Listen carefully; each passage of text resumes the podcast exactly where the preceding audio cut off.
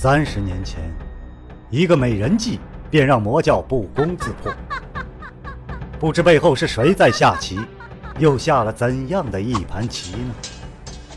身世、门派、兴亡，是阴谋还是预言？当命运之海向自己奔流而来，又当如何抉择呢？敬请收听长篇奇幻武侠小说《命天录》，原著。楼夜雪，演播，青莲。第五十一章刺探。空气中传来莫名的悸动，但只有天玄山庄的少数人能够感受到。秦任就是其中之一，也没见他有什么动作，整个人就凭空消失了，就像飞鸟消失于林间那么自然。他的轻功来自于两位名师，两位名师都上静，认为静比动难，但是一动就如雷霆万钧。他看到了极乐花对面，远处的林荫之下有一条人影闪过，说是人影，其实更像是鬼魅，肤色是和绿叶差不多的颜色，动作又极其迅速，一闪便消失于树荫深处。若自己不是目力惊人，对色差又极为敏感，恐怕是什么都看不到的。正待通知上庄，肩上却挨了一记。他回头一看，萧剑尘正望着他。嘿，来比剑！秦任眼神一收，低声急道：“有人进去了。”萧剑尘依然嘻嘻哈哈打趣道：“哪里有人能进去？想多了吧你！”说着一运功。沧浪剑寸寸直立，在阳光之下剑辉夺目。秦任急忙分辨道：“刚才真的是有人在上庄，也不是庄里头的人。那人穿的好像，好像蝙蝠一样。蝙蝠？是的，他的肋下有翼，这个翼还分双色。刚才就是这深绿色的一面向上照着，隐藏在林间的。”萧剑尘仔细望了过去，依然一副不信的样子。哎，你眼花了吧？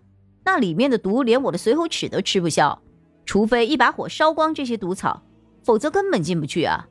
哼，我才不信还会有人去找死呢！秦任不想多话，急切说道：“你在这里，我去通知上庄。”便想冲过去，眼前一亮，却是沧浪剑横在了面前。萧剑尘面上笑着。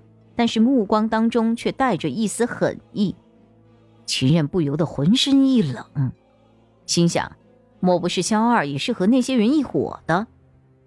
却见萧剑尘得意道：“哎，哈哈，这次不比，以后就再也不能找我比剑了啊！”秦任跺脚，虽然心有不甘，但是担心主子的安危，只能赌气道：“好，放过你，让开。”萧剑臣大笑，让开了道。却见秦任一脸凝重，你先闭上眼，在此不能动。随即，他掠到了一丈高的上庄止步的石碑顶上，连续三掌劈在了碑顶上。好了，萧剑尘睁开眼，秦任刚刚击掌的方位是石碑上没错，但是具体的位置就不清楚了。他好奇心顿起，忍不住也跃上去查看。他看到了有十朵十克的梅花。很显然，必须用特定的力度拍击正确的三朵梅花才可以。问题，十朵梅花之上的灰尘全部被秦刃拂走了。萧剑尘也不知道他击中的究竟是哪三朵。在这个危险的地方，一般人的注意力基本就在夺命毒花之上了。即使想去查看石碑，也会被碑文、底座之类的吸引。根本不会去看石碑顶上有什么机关。天玄山庄的信息传递系统确实有些意思。萧建成暗自赞叹，跳了下来，却笑道：“如此费劲，还不如直接朝天发一枚令箭呢。”秦任却丝毫不敢大意：“明的令箭发出去了，该见的人、不该见的人都见到了，各自都会想出对应的法子，反噬不好。悄悄的通知，悄悄的干掉。”才是最好的。萧剑尘内心一震，却是面不动色，继续问道：“那上庄的人怎么干掉入侵者呢？”秦任叹了口气：“嗯，上庄的人你也看到了，武功是不行的，而且一辈子不能够离开这个山庄。外界的各种新奇杀人的法子，几乎都不怎么了解。据说暗号发出，他们只需要藏好，等着入侵者自己撞到机关上就可以了。”萧建成点点头，似乎想到了一事：上庄的人是从小就生长在这儿。有的确实出生在这里，有些却是欠了山庄巨大的人情，所以奉献一生来偿还的。来的时候，山腰上有个小姑娘的坟墓，据说主子救了他的养父养母，却从他的脸上看到了死气。你知道吗？传说人死之前，这脸上会呈现死气，死气是藏在皮色之下的，一般人是看不出来的。主子迷信运数，所以准备留这个小姑娘在山庄避祸。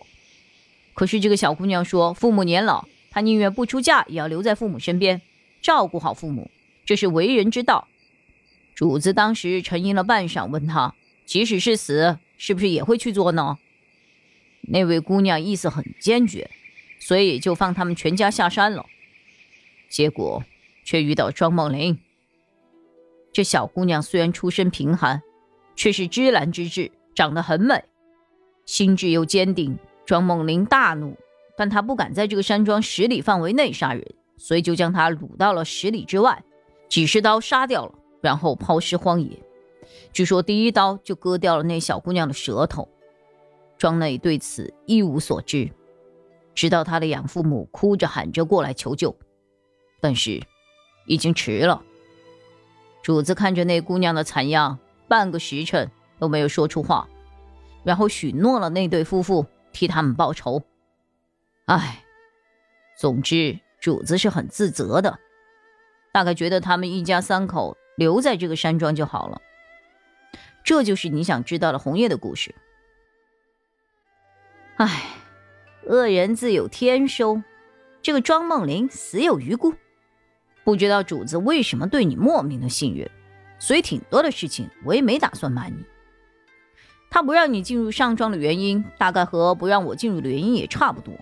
因为那个地方，一旦进入，终身就不得离开了。萧建成点点头，里面一定有很重大的秘密。他内心一阵凄凉，有了种不祥的预感。下半句话便灭在了嘴里，只是心里轻叹。这个秘密大白于天下的那一天，这个庄子也会随之毁灭的。萧建成生性好奇，虽然上庄说的像地狱一般，却根本吓不住他。入庄的当晚，他就趁着月光屏住呼吸，以随喉齿探路，准备潜入。但是还没有碰到那片极乐花的任何一根枯枝，抽回来的时候，这个随喉齿就色如墨漆。萧建成无奈的耸耸肩，只能放弃任何入内一游的想法，因为上庄里面连分分刻刻都离不开的空气里，似乎都是有毒的。正常人只能因难而退。长篇小说《命天录》今天就为您播送到这里了，明天同一时间，敬请继续收听。